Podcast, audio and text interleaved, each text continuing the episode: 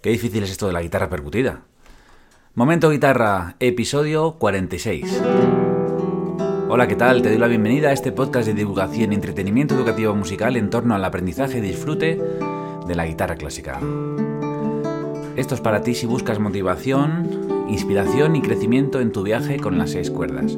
Yo soy Pablo Romero Luis y te voy a guiar en este programa, esta, este episodio, esta entrevista a un guitarrista que, bueno, puede que conozcas por YouTube, puede que conozcas por un vídeo que tiene de Direct eh, de Michael Jackson que pues tiene más de un millón de visitas. Puede que le conozcas de eh, su disco en Spotify, puede que le conozcas por sus libros y seguramente hoy le conozcas un poquito más. Vamos a hablar eh, sobre el papel de la percusión en la guitarra, cómo él empezó a aplicarlo en, pues, en sus piezas y sus composiciones, cómo fue ese gran éxito del, del tema que se hizo viral y también un poquito más de cosas que a lo mejor quizás no sabes sobre su personalidad y son muy interesantes. Así que si te interesa, yo te digo yo que sí, afina, que empezamos.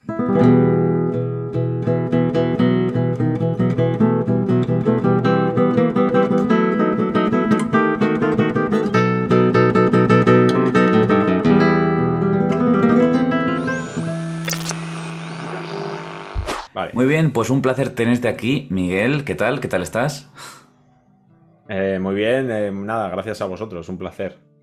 Pues nada, un placer tenerte aquí. Vamos a hablar de varias cosas. Eh, lo primero de todo, que es también una, de las cosas que más llama la atención a mis alumnos, sé que a otros guitarristas también, y es el tema de, la guitarra percutiva, ¿no? Ya sabemos que tuviste un vídeo que, que pues, se hizo viral en YouTube, en las redes, que tienes libros, y bueno, me gustaría un poco preguntarte cómo entraste en eso, ¿no? ¿Cómo te llamó la atención eso de golpear la guitarra? Bueno, pues yo creo que es un fenómeno que está muy, muy ligado a YouTube, ¿no? Porque, claro, si tú no ves, eh, incluso ya después cuando saqué mi disco me ha pasado de, que alguien me dijese, a mejor enseñarle el disco a alguien y que me diga, pero tienes un percusionista detrás, ¿no? Digo, no, no, es todo con la guitarra. Entonces, claro, si no lo ves en YouTube, yo creo que cualquier persona que escuche esa música simplemente sin una, pues eso, sin, sin la, el poderlo verlo, verlo visualmente, se imagina que hay otro instrumentista, entonces ahí pierde mucho efecto, ¿no? El efecto que tiene la guitarra percusiva es que eh, en un solo instrumento, a la vez que estamos haciendo el acompañamiento, la melodía, lo típico, también estamos haciendo la percusión. Eso es efecto visual y auditivo, ¿no? Las dos cosas juntas. Claro. Entonces yo entré por, por YouTube, no podía ser de otra manera, ¿no? Yo creo, porque es que si no... Entonces es un fenómeno muy ligado a YouTube. Ahí empecé a ver a guitarristas como Andy McGee, eh, que es eh, un guitarrista americano de los primeros que además consiguió vídeos virales mm. eh, con este tipo de técnica. Y luego ya, pues, un guitarrista inglés que me gustó mucho, que es Mike Doss, Dawes, escrito. y bueno, otros como John Gom, o sea, gente que ya había conseguido vídeos virales con este tipo de técnica. Entonces empecé a pues a, fijarme en ellos, ¿no? ¿Cómo hacen esto? ¿Cómo... Y empecé a practicar mi... las técnicas a base de intentar adivinar qué es lo que estaban haciendo, ¿no? Vale, muy interesante. Y ahí me puse. Ahí entré. En, cuanto empecé a tocarlo, mm, pues lo típico, dices, ostras, esto, qué sonido más interesante, ¿no? Saco de aquí yo solo, ¿no? Es como.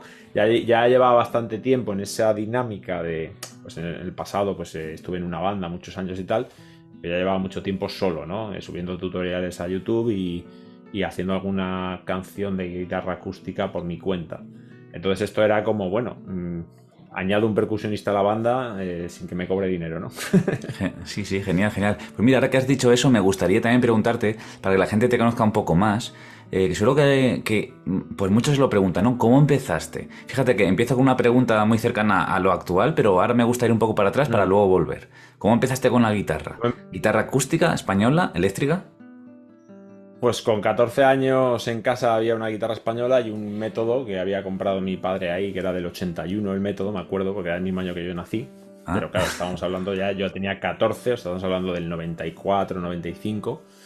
Y ahí es como que se me metió en la cabeza, digo, voy a aprender. Ay, perdón, tengo aquí un micro y le acabo de dar esta Digo, voy a aprender a tocar. sí. Entonces eh, cogí el método y más o menos era comprensible. Eh, era como un método de guitarra española, pero también de clásica, pero que aparecía la tablatura y explicaba un poco. Me puse a tocar el romance anónimo ahí venga a tocar. Bueno, primero toqué Green Sleeves, la melodía, pam, pam, pam, pam, pam, pam. Y ahí me pegué, como cuatro horas haciendo ejercicios de índice medio, índice medio, índice medio, o sea, española, porque era lo que tenía, tenía guitarra española.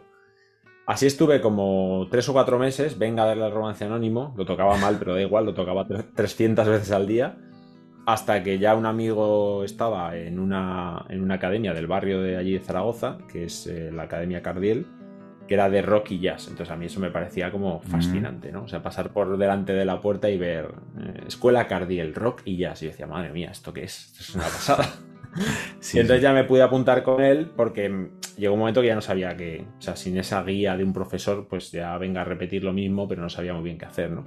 Y ahí ya me metí en la eléctrica. Ahí ya, digamos, yo lo que quería era tocar como, como los Scorpions o, todavía no conocía mucho a Guns N' Roses, pero esa idea de hard rock, ¿no? Era un poco lo que me llamaba más la atención.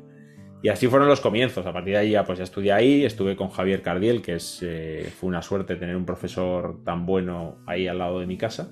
Siempre lo digo porque yo creo que es algo a tener en cuenta. Luego he tenido pues muchos profesores y puedes comparar y a ver, si de, todos son buenos, de todos aprendes mucho, pero, pero es importante que el primero ¿no? que te coge te inspire, ¿no? Te inspire tanto y te ayude a, progresar, en, porque a lo mejor si a lo mejor al principio no consigues esa conexión, mm. eh, puede ser que lo dejes, ¿no? Antes de saber cuál es tu verdadero potencial en el instrumento.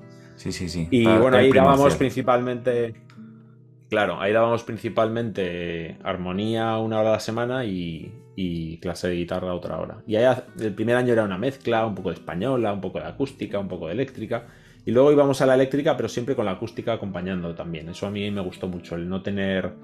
Hay gente que se quiere dedicar 100% a la eléctrica. Yo, a nivel de luego la banda que yo tenía, que enseguida me monté una banda para trastear ahí, utilizaba la eléctrica, pero siempre en mi casa yo tocaba mis temas de guitarra acústica. Entonces, por eso luego, cuando más adelante, en 2014, me pongo a tocar, a lo mejor subo muchos tutoriales de guitarra eléctrica, pero de repente me ven con la acústica, no acabo de aprender a tocar con los dedos, ¿no? Llevo desde el principio tocando con los dedos también. Sí, sí. ¿Y, seguiste el camino de la música 100% o también hacías otra cosa a la vez? O sea, estudiabas otra Empecé la carrera de psicología. Lo tico, pues ya a los 18 años, a ver qué, estudio, ¿no? Y como yo iba, la música yo le iba por, privado, o sea, en, ningún momento he pisado un conservatorio clásico de música, sino que yo iba a academia privada, empecé no tarde, a mí me parece que 14 años es una edad. Sí, sí. Bueno, Eric Clapton empezaron con 14 años, Slash empezó con 14 años, luego ya me fui investigando, ¿no? Mis ídolos también empezaban a esa edad. Muchos empezaban a esa edad. Entonces, pero sí que mm, digamos que yo luego estudié clásico por mi cuenta más adelante, pero en principio era, digamos, academia privada, ¿no? sí. Pues y de música moderna también, ¿no?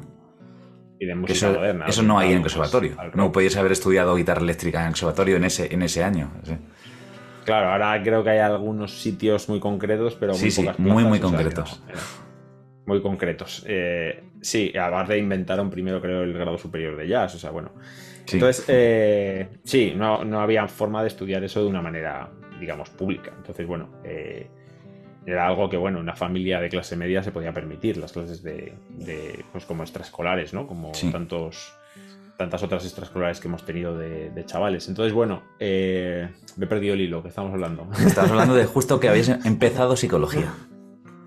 Ah, sí, bueno, pues claro, llega, acabas el instituto, bueno, psicología me gustaba. Y un momento ahí de enajenación temporal, dejo la carrera para dedicarme 100% a la música. Mm. Tampoco estuvo mal en el sentido de que no me dediqué a la música, no solo me dediqué a la música, o sea, me puse a estudiar, seguí estudiando música. Entonces cuando también viajo a Madrid y estoy allí tres o cuatro años estudiando música en Madrid, sigo con la música moderna, con orquestación, con cosas de este tipo. Y ya más adelante, cuando yo ya, cuando yo ya me ganaba, digamos, la vida impartiendo clases, retomó la carrera de psicología. Entonces siempre ha estado ahí un poco. La psicología y la música siempre han estado a la par. Eh, mucho más visible, a lo mejor hasta ahora, el tema de la música, pero bueno, ahora, por ejemplo, luego ya lo contaré esto y en un. Me voy a tomar un descanso de la música que no sé cuánto va a durar. No es que me tome un descanso, ¿no? Pero a lo mejor no, no publico libros o no publico. Claro, no ponerla en el lado profesional 100%, ¿no? Que esté más en la parte personal, quizás, ¿no? ¿Vale? Claro, y... pero esto no sé lo que voy a durar, porque yo me da una neura y cambio de dirección rápidamente. O sea, yo me voy moviendo por mi entusiasmo. Entonces, si el entusiasmo lo tengo aquí, ahora lo mismo lo tengo en la psicología y estoy con muchos proyectos en ese campo, pero... Y luego siempre he andado buscando, digo, esto tiene que tener un sentido, tiene que haber un punto donde confluyan las dos. Y la verdad es que siempre confluyen, porque cuando tú impartes, eh, tú lo sabes perfectamente, cuando estás impartiendo clases, tú estás diciendo, vamos a ver, ¿cómo transmito esto? ¿no? Y ahí está la psicología. Sí, sí, sí. Entonces realmente siempre confluye, pero aún así parece como que voy buscando una confluencia más, no sé, más apoteósica. Pero, pero bueno, no pasa nada, ya ya encontraré por dónde viene la cosa. Vale, pues luego te preguntaré sobre música y psicología, pero ahora respóndeme esto. ¿Cuándo mm. llega eh, la percusión? ¿En qué momento? Y porque luego la, pones dentro de tu guitarra y haces mucho repertorio así, ¿no? Sí, eh, a ver, en 2010 abro el, canal de YouTube, ¿Mm? cuya principal, yo creo que porque me lo comentó un, un, alumno de aquel momento, que ahora es un gran amigo, que es Luis Echevarría, que además es el que ha hecho las portadas de mi disco y de mis ah. libros. Y bueno, es una persona muy inteligente, muy movida, con mucha, con mucha actividad. Y entonces yo ni me había enterado, no, mira estos americanos que suben vídeos, tutoriales y no sé qué. Entonces me va contando, te podría subir un vídeo, no sé qué. Entonces dije, bueno, pues. Entonces empecé y la idea era básicamente, pues bueno, promocionar para, para atraer gente a mis clases de guitarra presenciales, digamos, ¿no? Igual que yo cuando lo abrí también. Que antes no, no, pensabas YouTube, bueno, pues pongo un vídeo y ya está, ¿no? Claro, pongo un vídeo, que la gente dejo ahí mis datos y si alguien eh, quiere dar clases de guitarra y está por aquí cerca, pues dice, bueno, pues esa fue la, la, ¿no? Y bueno, eso funcionó bien, con mucho trabajo, porque era todas las mañanas o bien grabar vídeos, ya lo sabes, o editar vídeos, o subir, o sea, muchísimas horas y todas las tardes impartiendo clases. Entonces al final trabajas 12 mm. horas al día, básicamente. Ya. Eh, me hace mucha gracia que hay muchos vídeos míos con un sueño, porque también tenía una niña pequeña con un, con un sueño brutal, y estoy hablando. Y, bueno, esta mala fama que tenemos los músicos, ¿no? Yo no me he drogado en la vida, pero había gente que decía, ese, así, ah, el drogata ese que toca. Joder. pero bueno, vamos a ver que soy padre de familia, ¿sabes? Que, que, tengo un sueño que me muero, pero claro, tú lo piensas desde el lado de la gente acostumbrada a ver a estos guitarristas tirados ahí y dices, ah, pues sí, sí, sí, es verdad que se me ve como un poco perjudicado. Pero bueno, fueron momentos de, de mucha intensidad de trabajo, pero bueno, que daba, daba sus frutos. Eh, de esta, bueno, de esta época que eres joven y te crees que puedes, que puedes con todo, ¿no? Hasta que ya empiezas a cuidarte un poco. Y, y en el 2014 bueno, me canso, entre comillas, de subir tutoriales, te viene como un poco ese, esas ganas de, sacar un tema donde demuestres más, porque muchas veces en los tutoriales al final enseñas mm, temas de otros y no se sabe muy bien qué puedes tú llegar a tocar o cómo, cuál es tu estilo o cuál es tu técnica, no máxima, ¿no? Pero bueno, hmm. ¿cuál es tu enfoque musical? Y entonces ahí saco Hope, que en principio es un tema de guitarra acústica eh, sin percusión. Pero ahí ya empiezo a trabajar, cuando empiezo a ver a, estos músicos y empiezo a trabajar, pues me pego bastante tiempo investigando hasta que saqué un Eric Tales, porque ese tema me llevó, no sé si un año a lo mejor es exagerado, pero tuve que aprender todas las técnicas, además busqué una afinación alternativa que, fuese original, que nadie hubiera usado, al menos que yo pensase que nadie ha usado, para descubrir sonidos diferentes pues me llevó mucha, mucho trabajo. Eh, estuve viendo en esa afinación alternativa, me hice un esquemita del diapasón para ver qué acordes podía formar y tal. Háblanos de esto un poquito más, que me parece súper interesante, lo de la afinación alternativa, porque, bueno, eh, la gente que me escucha eh, son músicos diletantes, están aprendiendo y a lo mejor muchos de ellos todavía no han visto una afinación alternativa, como puede ser poner la sexta en re, simplemente, ¿no? Pero hay otras súper interesantes, eh, abierto, afinación abierta, afinaciones abiertas en re, en sol. ¿Cómo es la afinación esa concretamente? ¿Y cómo llegas a ella? Bueno. Y bueno, si quieres explicar lo que son un poco esa, esa afinación alternativa, significa cambiar las cuerdas de notas al aire. Claro, o sea, eh, realmente mm, no, no recuerdo muy bien cómo llegó a ella, pero sí que es verdad ah, que bueno, tiene algunas cosas que, se pueden parecer a, otras. Eh, por ejemplo, la sexta la tenemos en re, la cuarta la tenemos en re y la tercera la tenemos en fa sostenido. Hasta aquí sí que hay afinaciones en re abierto, por ejemplo, que se parecen a esto. Re abierto formando el acorde de re mayor, que tendrían las notas de re, fa sostenido, la. De hecho, la, eh, la segunda está en la, con lo cual tenemos re, re, fa sostenido, la. Ahí tenemos un re mayor. O sea, y es verdad que, bueno, eh, se parece a un re abierto que a veces se utiliza en blues. Eh, ¿Qué experiencia tengo yo con estas afinaciones abiertas? Pues un poco el slide, ¿no? Cuando utilizas el mm, bottleneck, claro. slide, pues no sé si tengo aquí un slide cerca, me parece que no. Pues eh, puedes eh, hacer como el bottleneck, pues es recto, ¿no? Entonces es como una cejilla y, y tú vas moviendo. A ver si encuentro. Sí, el efecto este que suena como en Bob Esponja, en la música que hay al principio. Eh, exacto, sí. Entonces en estas tres cuerdas. Ah, eso, perfecto, lo tienes ahí. Ahí tenemos a Bob Esponja. Pobre, pobre, pobre generación lo de Bob Esponja, que todo lo que suena a ya, ¿no? Ya, ya, country, ¿no? Sí, le suena eso. Me dicen Bob Esponja, digo, madre mía, la que hemos montado. Pero bueno, aquí ha montado Bob Esponja. Entonces, ahí sí, pero claro, aquí donde se sale un poco de lo tradicional, digamos, sería la primera en Mi y la quinta en Si bemol. Mm, la quinta en Si bemol es por eh, porque voy a basar la canción en un re. Y ahora. Si bemol. En si bemol. Sí. En este, en este acorde. Entonces me empezó a sonar como. como oriental, indio, no sé qué. Y entonces ahí no sé cómo eh, encontré una escala exótica que llamamos nosotros. Para nosotros es exótica. Para sí, sí para un, para un turco es la escala musical. Eso, eso. Ahí son dos segundas mayores, sí, aumentadas. Sí, recuerda un poquito a la escala menor armónica, pero es mucho más. Claro, tiene más segundas mayores, aumentadas, sí. Eso es.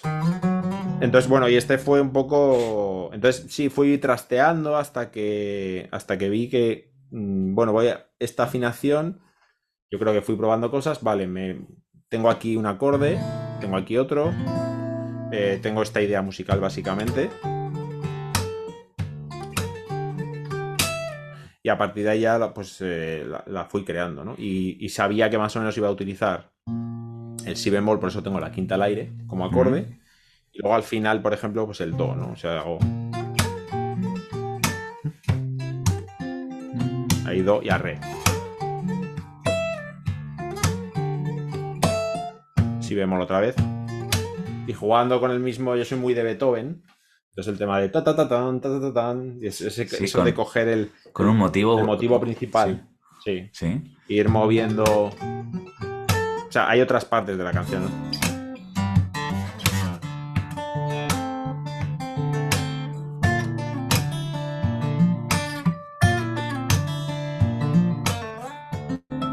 Mucho armónico siempre. Sí, muy, muy guay queda.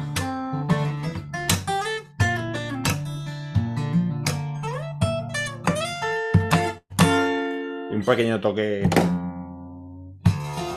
un poco, de blues. Sí, sí, sí, sí. Pero bueno, sí que es. Yo creo que sí es verdad que uno nunca quiere decir esta es mi gran obra, algo así, pero empecé a tener alumnos ah, a recordar por esa canción y tal. Digo, bueno, ya veremos, estáis exagerando un poco, pero bueno, no pasa nada. pero es, verdad que ahora ¿eh? ya, con perspectiva, dices, claro, cuando tú le dedicas ocho meses a un tema, pues eh, siempre hay más probabilidad de que de que sea más original, de que quede bien, de que... Entonces sí, bueno, es un tema... Entonces ese lo saco en marzo del 2015, creo, si recuerdo bien, y bueno, pues eh, con la gente que más o menos tenía en mi canal, pues llega a 16.000 visitas o así. Y mm. en junio de 2015 es cuando saco Biret, que es cuando se hace viral.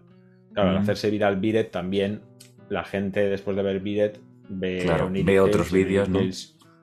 Claro, en pocos días pasa de 16.000 a 200.000 o no sé. Sí, sí, sí. Y ahora no sé si. Igual estoy exagerando, no sé si Ron. No, no, estoy seguro porque me voy a liar con otros vídeos. Pero bueno, el caso es que sí que.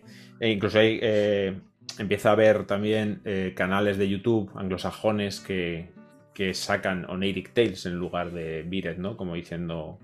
Entonces, bueno, sí, eso fue un momento pues, muy bonito, ¿no? Sobre todo ver que la propia página de Gibson, como toqué Biret con una Gibson, bueno, la que acabo de tocar ahora, ¿Sí? aparece la página de Gibson USA diciendo, dándole mérito a la guitarra, diciendo el guitarrista Ah. español no sé qué. Tocan la guitarra, la guitarra es capaz de, mm, de sacar todos los sonidos. Digo, qué bien, la guitarra sola saca los sonidos, pero bueno, es verdad. Tienes que promocionar, Claro, que claro. la guitarra. Fue, fue gracioso el enfoque, pero me- bueno, pero, pero Sí, bueno, sí. sales en la página de Gibson USA y estás contento. Eso, eso, eso es. Eh, Televisiones de Argentina, de Francia, pues eso fue una locura. Me pegué tres días sin dormir. Tanta dopamina del cerebro, ¿no? Sí, sí, sí. Pero, pero sí, eh, luego, pues bueno, eh, ahí hubo ya una época pues bastante chula de conciertos, de, de- también dura, ¿no? Porque de repente la gente te exige, claro, eh, al final yo tenía dos temas percusivos y un tema de, de acústica. Tenía tres. Sí, Entonces, venga corriendo a componer un disco de este estilo, ¿no? Y para aprovechar. bueno, tenía algún tema Es- más en la claro. recámara, sí. Entonces ahí hice un crowdfunding que salió muy bien y, Mm. y en el 2016, pues no recuerdo, pues sí, sobre mayo, junio yo creo de 2016, o sea, justamente un año, cuando se cumplía un año más o menos, presenté el disco en Madrid que se llama Death Valley y en octubre pude tocar, eh, pudimos traer a Mark Hanson, que es también un referente mío de guitarra acústica eh, americano, y hicimos una pequeña gira aquí en España de cinco conciertos eh, con él, ¿no? Entonces eso fue, la verdad es que fue momentos, dos sí, años, del 2015 Muy al bonito. 2016, muy, intens- muy intensos, muy bonitos también, sí. Sí. Pues mira, estoy seguro que, mi- que algunos alumnos que están escuchando esto están pensando, ¿cómo es eso de la guitarra percutiva? Que eso que ha tocado antes se puede hacer solo con la guitarra. Y dice, sí. Eh, y ahora te pregunto, te doy pie a que hables un poco de los libros, ¿no? Porque es, eh, vale, tú de mirar, escuchar, ver, probar, ideaste una serie de Mm. fórmulas para que sonara, ¿no? Para que sonara ahí la batería, en realidad, ¿no? Percusión, bombo, Sí. eh, cajas. Y luego hiciste unos libros, ¿no? Para enseñarlo. ¿Cómo son los libros? ¿Qué nivel de dificultad tiene? O... Habla un poquito de ello. Bueno, sí, a ver, tenemos dos volúmenes, por eso lo hice en dos volúmenes. Bueno, si lo están viendo en YouTube, pues ven aquí. Este ¿Vale? es Se ve ahí volumen- perfectamente. Guitarra percusiva volumen 1 es un poco más finito este primero, pues porque me, me centré, digamos, en tres golpes básicos. Voy a tocarlos un segundo, que es eh, lo que podríamos llamar el bombo, ¿Vale? es que golpeamos con, con la base de la muñeca, golpeamos la tapa de la guitarra. Y entonces, bueno, ahí, digamos, lo que hago es, aparte de explicar las técnicas, crear temas, o sea... Bueno, no está afinado. Para practicarlo, ¿no? Primero solo dando al bombo y luego ya añadiéndole El pulgar. añadiéndole el bajo, ¿no? Porque luego también le añadimos el índice, porque realmente tú puedes dar el bombo eh, con, con, con un acorde también si quieres, ¿no? Sí. Entonces, bueno, hay que manejar. Esto yo que recomiendo. Yo recomiendo que la gente ya lleve un tiempo tocando la guitarra y, y conozca la, la técnica básica de guitarra. Porque aquí lo que hacemos es un poco eh, tirar las reglas por la ventana. Me acuerdo, estuve en Zaragoza con una gente súper maja dando eh, unas clases y, y era como. Eh, ya, pero entonces esto lo puedo hacer, me decía la gente, ¿no? Me decía yo, claro que puedes hacerlo, ¿no? Es que mi profesor me dice que no lo haga. Digo, me claro, es que en tu estilo, tu estilo no Claro. conviene, pero aquí es que no hay otra forma de hacerlo. Claro. Pues, claro, es mejor primero tener claras las normas básicas y tocar unos temitas en. O sea, ya tener un nivel, mm, digamos, eh, de principiante, pero llegando al intermedio, ¿Vale? en tocar la guitarra con dedos. Guitarra española, guitarra acústica. Para que ya tu mano derecha, pues ya, mm, digamos, esté donde tiene que estar y más o menos la postura de la mano izquierda también y tal. Y a partir de ahí, eh, sobre todo por la mano derecha, porque la mano izquierda en la guitarra percusiva es muy, muy versátil. Es como. Es una mezcla de guitarra clásica con guitarra eléctrica. O sea, utilizamos el pulgar por arriba muchas veces para tapar cuerdas. Hay que tapar muchísimas cuerdas para hacer sonar eh, cosas. Eh, aquí, por ejemplo, estoy muteando todo menos la quinta y la segunda. Entonces hay que tener la mano muy plana. O sea, Sí. la mano izquierda, yo creo que no podría haber llegado a estas técnicas sin haber tenido esa experiencia primero de tocar temas de rock donde tapas muchas cuerdas y dejas solo sonar una o dos cuerdas. Sí, sí. Entonces sí. la mano izquierda también hace mucho muting en el sentido de, pues eso, de no dejar sonar cuerdas. Entonces la mano izquierda, bueno, eh, es practicar porque, como todo, cuanto mejor, cuanto más claro tengas un poco las posiciones, mejor, ¿no? Pero bueno, ya a partir de ahí ya puedes empezar a trabajarlo. O sea, cuando tú tengas claro que vas a aparcar la guitarra percusiva y te vas a poner a tocar un tema de clásico y sabes cómo colocar la mano otra vez, de clásico, de acústica, de lo que sea. ¿Mm? Tampoco todo el mundo en la guitarra acústica tiene la mano exactamente igual, o sea, la coloca exactamente igual, depende un poco de, de- del estilo exactamente de música que toca, ¿no? Hay veces que en Travis Picking se lleva más... Claro, bueno, es que para mover el pulgar más- tanto y sí. Para mutear aquí eh, y, y Sí. se, se queda la mano como, como más, más así, ¿no? Y Sí, yo, por como ejemplo, la- pizzicato la en guitarra clásica, sí. Sí, yo la giro un poco más.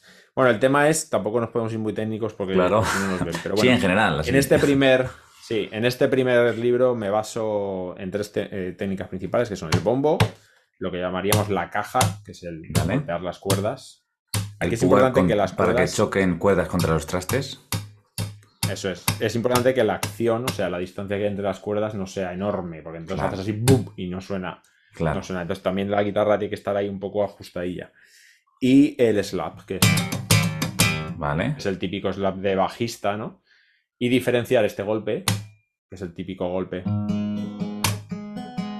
Vale. Es como cortado. del slap, que es simplemente chac.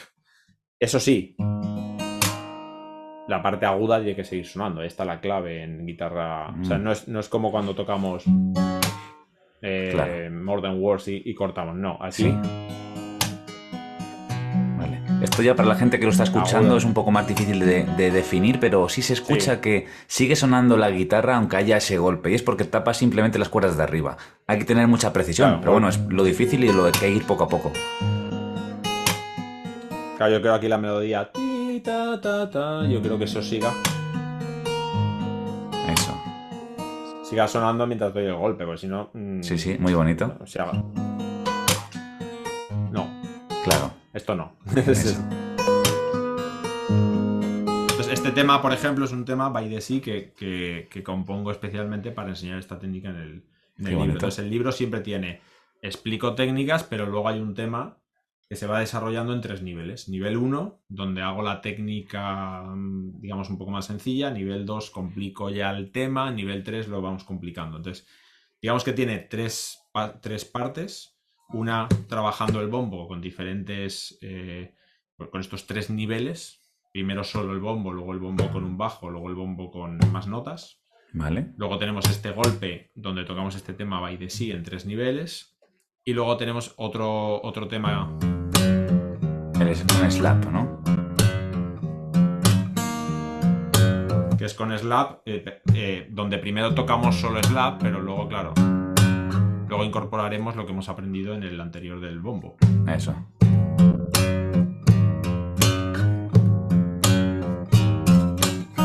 Y luego vamos añadiendo detalles también en tres niveles. Entonces, ¿esto qué pasa? Claro, lleva vídeos. O sea, dentro del, libro Ah, vale. tienes unos QRs que tú directamente te llevan a un vídeo porque yo decía, vamos a ver cómo explico esto en un libro. Sí. Imposible. Realmente imposible. Entonces, en, en los vídeos explico bien las posturas, se me ve cómo lo estoy interpretando. Entonces, y este sería el, el volumen 1. En el volumen 2 ya, vamos que tiro ya todo, todas las técnicas. También baso al principio en tres temas, donde uno de ellos es un Eric Tales, el que hemos tocado antes. Mm, Eh, sí, porque sí. la técnica de Oniric Tales es que ya eh, estamos haciendo este golpe a la vez que hay nota. Es un Ya, tema ya, es más verdad. complejo. O sea, ahí ya la nota, un segundo que cojo la otra guitarra, solo hago Ya es cuando dices, eh, esto no sé cómo sea, cómo, cómo hace eso. Esto es, claro, es cuando parece magia, es lo que digo. O sea, ah, perdón, que me he ido. Sí, sí, sí. Entonces, Sí, a la sí. vez que caemos y damos el golpe,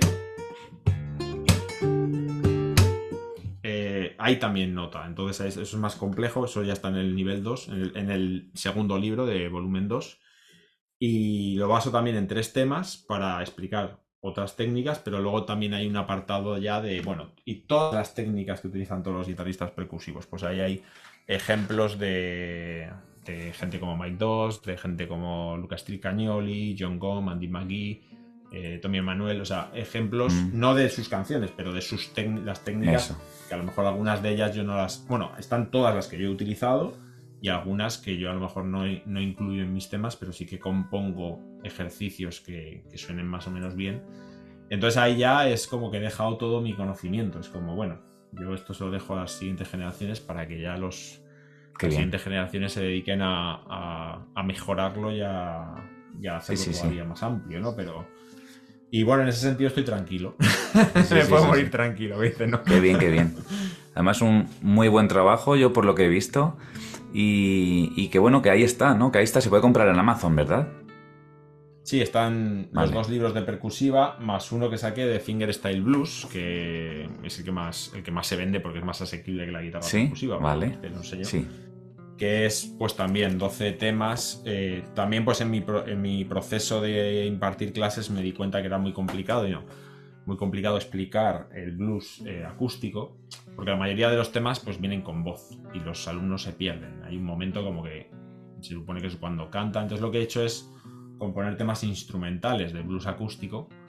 Eh, ya siguiendo la tradición de los anteriores libros, también viene acompañado de QRs con vídeo, aunque aquí no es tan, tan necesario. También incluye alguna técnica percusiva que incluyo en algunos temas de blues para darle, pero más de una manera un poco más, digamos, pinceladas, ¿no? no sí. y, este también es un, un trabajo que primero hice el de percusiva 1, luego me trabajé en el del blues y luego acabé el de percusiva 2. Sí, de este me acuerdo perfectamente. Eh, ah, perdona, que te iba a decir que me acuerdo bien porque cuando viniste a, mi escuela online, eh, en el programa Club diste una clase justamente de esto, ¿no? De tres temas de blues acústico para, para justo los alumnos que había en ese momento, ¿no? Y, bueno, algunos de ellos lo están tocando. Te lo digo, lo, digo aquí también por si es alumno de la ah, escuela, que sepas que en el programa Club tienes eso. Y, genial, sí, sí. Y nada, pues dejaré abajo en, el, en este vídeo, en este audio, si estás escuchando esto en Spotify o en iVoox o en otra plataforma, esos links para que le eches un ojo a los libros. Y ahora, Miguel, me gustaría preguntarte y meternos un poquito más en esto de música y psicología, porque bueno, bien has dicho antes que en la labor musical docente están ahí mezcladas, ¿no? Pero yo sé que has hecho el eh, por juntarlas, ¿no? Cuéntanos qué te aporta a la música la psicología y qué te aporta a la psicología de la música. No sé si he hecho bien la pregunta, pero espero que me entiendas. Sí, sí, sí, bueno, perfectamente. Lo difícil es contestarla ahora, pero la pregunta es muy buena. no, a ver, eh, hombre, lo primero es, eh, hay una cosa que yo me quedé mucho con la carrera, que es la zona de desarrollo próximo. Es decir, tú a un, a un alumno le tienes que dar algo que, que está un poquito por encima de su nivel, ¿no? para que con un poco de esfuerzo lo consiga. Eso es lo ideal. Aunque yo de vez en cuando también les fastidio un poco y les digo, mira, hay cosas que son tan complicadas que vas a tener que estar ahí R que R, R que R hasta que te salga. Entonces, yo creo que de normal hay que darle a los, a los alumnos, eh, hay que graduar la dificultad de las cosas de esa manera, de que siempre estén en su zona de desarrollo próximo, ¿no? O sea, que con un poquito de esfuerzo ellos vean avances, pero de vez en cuando hay que meterles una piedra, no tampoco con mala leche, ¿no? Pero algo de decir, mira, esto es tan complicado que realmente requiere una serie de esfuerzo. Entonces, mm, da igual que te pongas a hacerlo ahora. Por ejemplo, la cejilla, ¿no? La cejilla es la típica cosa que es como el primer escollo grande que tiene que sí. un guitarrista. Entonces, eso es.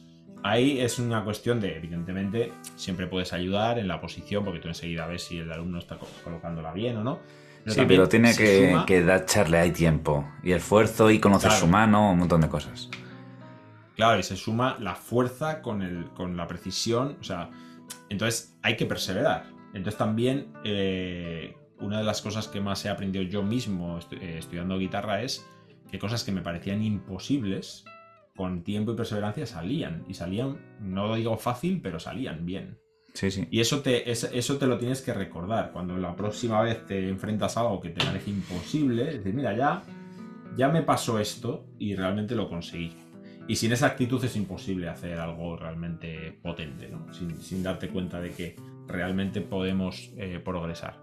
Bueno, por un lado, la zona de desarrollo próximo, por otro lado, el alumno también tiene que entender que de vez en cuando se tiene que esforzar y perseverar y tener paciencia, ¿no?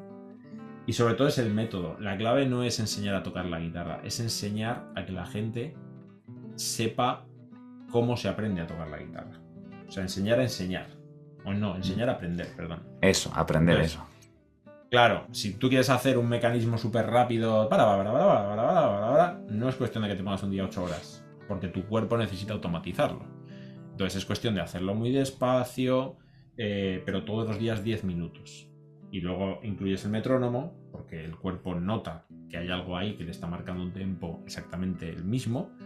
Y entonces permite, hay que entender que el cuerpo automatiza eh, las conductas. Igual que tú cuando ya sabes ir en bici, no piensas, sino que simplemente lo hace. Pues para que una escala salga rápido tengo que repetirlo muchas veces, pero repetirlo de la, con orden, con un tempo y de la misma forma. Mira, te digo una cosa que le digo yo a mis alumnos, que les digo, eh, tienen una regla, ¿no? Y que se llama, la regla es RRRPB. Y lo dicen, ¿no? La regla de RRPB. ¿Y qué significa? Repetir, repetir, repetir, pero bien, ¿no? O si lo repites mal, estás repitiendo el fallo. claro, claro, claro. Si repites.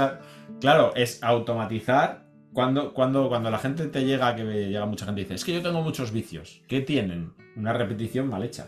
Sí, sí, sí, sí. Exactamente, ¿no? Han repetido algo mal muchas veces y entonces se ha convertido en un vicio. Entonces, pero eso es el mismo proceso de aprendizaje que cuando quieres repetir algo que, está bien hecho, que no es un vicio, que lo llamamos, digamos, mm. una habilidad técnica, ¿no? Entonces, esa habilidad técnica. Entonces, claro, primero ser muy conscientes y, y, poner mucha atención de lo que estoy haciendo, haciéndolo bien y luego repetirlo, claro, para ir automatizando, pero no querer que esto me salga en una semana, porque cuando estamos hablando de procesos de automatización hay que irse a un mes mínimo. Y no necesitas estar dos horas. Con el, estar 15-20 minutos con concentración repitiendo eso. De hecho, le ha pasado a mucha gente, a mí me pasaba mucho que estás repitiendo algo y de repente como que te vuelves como lelo y, ya no te sale. Sí, sí. Y yo digo, ese es el momento de saturación. El cerebro ha dicho, déjame en paz ya. Ya, ya, lo he entendido, pero vete, vete a tomarte algo por ahí y déjame a mí esto integrarlo. Sí, pero nosotros cuando dormimos, realmente cuando dormimos es cuando se conectan neuronas que que, pues que esto es así, que esto ya se ha visto, ¿no? Neuronas que no estaban conectadas se reconectan. ¿Para qué? Para que eso sea posible. Pero yo no puedo saltarme el proceso biológico. Yo tengo que darle la información a mi cuerpo y esperar a que mi cuerpo lo integre y lo convierta en un proceso biológico que me genera como que tengo más información, ¿no? Esto se ha visto en, en estudios de después de dos años tocar el violín, el cerebro tener mucha más densidad de neuronas en la, en la, parte que tiene que ver con el movimiento de la mano izquierda. Mm, Pero claro, esas neuronas no, han surgido en dos horas. Las neuronas han llevado un proceso de trabajo, de dormir y de... Entonces el cuerpo nos va a dar lo que le pedimos y tampoco hay que pedírselo de manera obsesiva. Hay que hacerlo más bien en plan eh, de manera más diaria posible, recordárselo. Es muy parecido a ir al gimnasio. Si, hago una mm. si un día voy y me pego ocho horas en el gimnasio, voy a salir contracturado y lesionado. Eso es. Pero si todos, los, si todos los días hago una hora de gimnasio, al final mi cuerpo va a responder. Bueno, no hace falta que sea todos los días, pero tres veces por semana, cuatro. Bueno, en el caso de la guitarra, si es diario es mejor, pero. Entonces, bueno, eso, yo creo que todo eso son cosas que quien no ha estudiado psicología, pero es un buen profesor de guitarra, las ha observado igual. Y a lo mejor no utiliza mi vocabulario que puedo utilizar yo, pero realmente lo, eh, lo que yo llamo automatización, ellos lo llaman memoria muscular. Eh, es un poco lo mismo, ¿no? Me ha gustado mucho escucharlo con esas palabras que has comentado. Muy interesante. Sí, o sea, yo, yo creo que lo que hacemos es eh, como colocarnos, cuando por ejemplo hacemos una escala rápida, ¿no? Los que ya pues eh, llevamos todavía tocando. Sí que hay un proceso de control, como de supervisión, pero la escala sale sola muscularmente. O sea, tú no estás pensando dónde va a ir el dedo, el dedo va. Hmm. Pero sí que hay como un proceso propio, claro, es, es, saltar, conseguir que lo automatizado esté automatizado para tú ya dedicarte como a visualizar el tema desde arriba. Esto es muy mindfulness, ¿no? sí, sí, sí, Estoy visualizando, estoy visualizando lo que toco en un, es, en un escalafón más alto y por eso me puedo concentrar en los detalles, en este bending, en, el sustain, porque no me tengo que preocupar de, de, lo básico de la automatización. Entonces, cuanto más consigo automatizar lo básico, más voy a poder atender mientras toco, digamos, elementos musicales que son más. que parece que son de detalle, pero en realidad yo creo que no son de detalle, son superiores. O sea, son como de superior. Un nivel superior, exactamente. Sí, yo lo explico mm. también muy parecido con otras palabras. Muy interesante. Claro. Y, y bueno, ahora también me gustaría, ya llegando hacia la recta final de, de este podcast, de este episodio, preguntarte por proyectos futuros, por qué estás haciendo ahora, qué vas a hacer, qué, tienes en mente. Pues ahora mismo tengo en mente descansar. Muy bien. Sí, acabo de decir que es importante para aprender, descansar, dormir, descansar. Eh, ha quedado, creo, una cosa pendiente, perdona, que era ¿qué, ¿Ah? me aporta la música la psicología? ¿no? Ah, vale. Yo, lo había hilado también al revés a veces. Sí, sí, con lo que has dicho. Sí, sí, no. Sí, sí, dilo, dilo. Eh, y, es realmente lo mismo. O sea, ir al psicólogo tiene mucho que ver con. Mm. Eh, pues si tienes ansiedad o tienes depresión o tienes lo que sea, vas a tener que currar, vas a ir de ahí. Vas a tener que mm. practicar. Vas a tener que analizar tus pensamientos, vas a tener que ver si hay distorsiones, vas a tener que. Mm, entonces es lo mismo, en el sentido de que mucha gente cree que va a ir al psicólogo, también eh, el cine, el otro día estaba viendo una serie que no voy a decir el nombre, donde aparecía una psicóloga y vamos, yo me tiraba de los pelos, ¿no? si tengo que ir a, ver a esa psicóloga pasivo-agresiva, pues no vuelvo al psicólogo nunca, ¿no? O sea, el cine hace mucho daño, el cine y las series, pero eh, para mí es muy pedagógico en el sentido de, bueno, tienes este problema, se soluciona de esta manera, pero hay que trabajarlo así, hay que curarlo. Entonces es un poco lo mismo en el sentido de el ver a los alumnos eh, practicar algo y automatizarlo es lo mismo a nivel mental. O sea, muchas veces un estímulo nos genera directamente un pensamiento negativo. Entonces tú tienes que cazar ese pensamiento negativo, darte cuenta de que tiene una distorsión, de que es irracional, sustituirlo por otro que es un pensamiento más adaptativo. Ya no voy a decir positivo, porque eso de vivir la, happy flower no es eso, el positivo, ¿no? Sino un, un pensamiento más adaptativo para ti, y con ese proceso de atención, de darte cuenta de qué estímulos te generan esos pensamientos eh, negativos y ir sustituyéndolo, ir poco a poco cambiando tu automatización mental. Practicarlo. Con lo cual es lo Exactamente. Claro, es lo mismo. o sea, igual que tenemos automatizaciones eh, musculares, tenemos automatizaciones mentales. Son lo que llamamos eh, pensamientos preconscientes. ¿Por qué pre? No es que sean inconscientes, es que pasan muy rápido.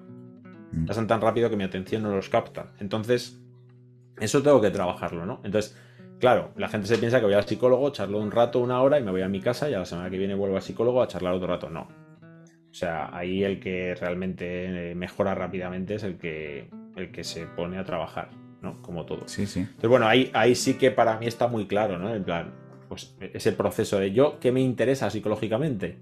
Si pudiéramos apretar un botón, tener los pensamientos de manera automática más adaptativos posibles.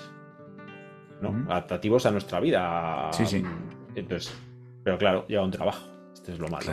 porque toda la vida lleva un trabajo. Claro, claro. Acabo de caer porque, bueno, hemos hablado de estudiar psicología, que también te dedicas a la práctica psicológica, ¿verdad? Sí, sí, soy terapeuta. Claro, claro. Por eso ya entiendo eso mucho es a lo que me voy a dedicar. Claro, cuando me dices eh, qué voy a hacer, descansar, no, no, descanso nunca. Voy a descansar un poco de la música para dedicarme a la terapia psicológica, que es el proyecto en el que estoy. siempre he dado terapia, lo que pasa que ha sido más en plan, eh, pues eso, no tan público y a lo mejor para gente, pues amigos que, yo qué sé, no les ha funcionado una terapia y les he hecho una mano, no sé. Más un poco, ahora es más eh, profesionalizado, por decirlo así. Eh, o sea, ahora es más visible. Entonces ahora lo que voy a hacer es dedicarme durante una temporada, por lo menos, a a la psicología también tengo proyectos ahí de escribir cosas y tal, y descansar un poco de la música, pero bueno, esto son rachas, o sea, no sé, no sé cómo será. Yo calculo que los próximos 2-3 años va a ser un poco por ahí. Vale, Luego también me encanta, o sea, sigo profundizando en el tema psicológico, incluso ya en temas ya más místicos incluso, que eso ya no tiene tanto que ver con la terapia, pero tiene que ver un poco con mi crecimiento personal, entonces yo ahí digamos que no me aburro. Sí, sí, sí, sí. Muy bien, y ahora dinos cómo pueden encontrarte en las redes, en la web o de qué manera.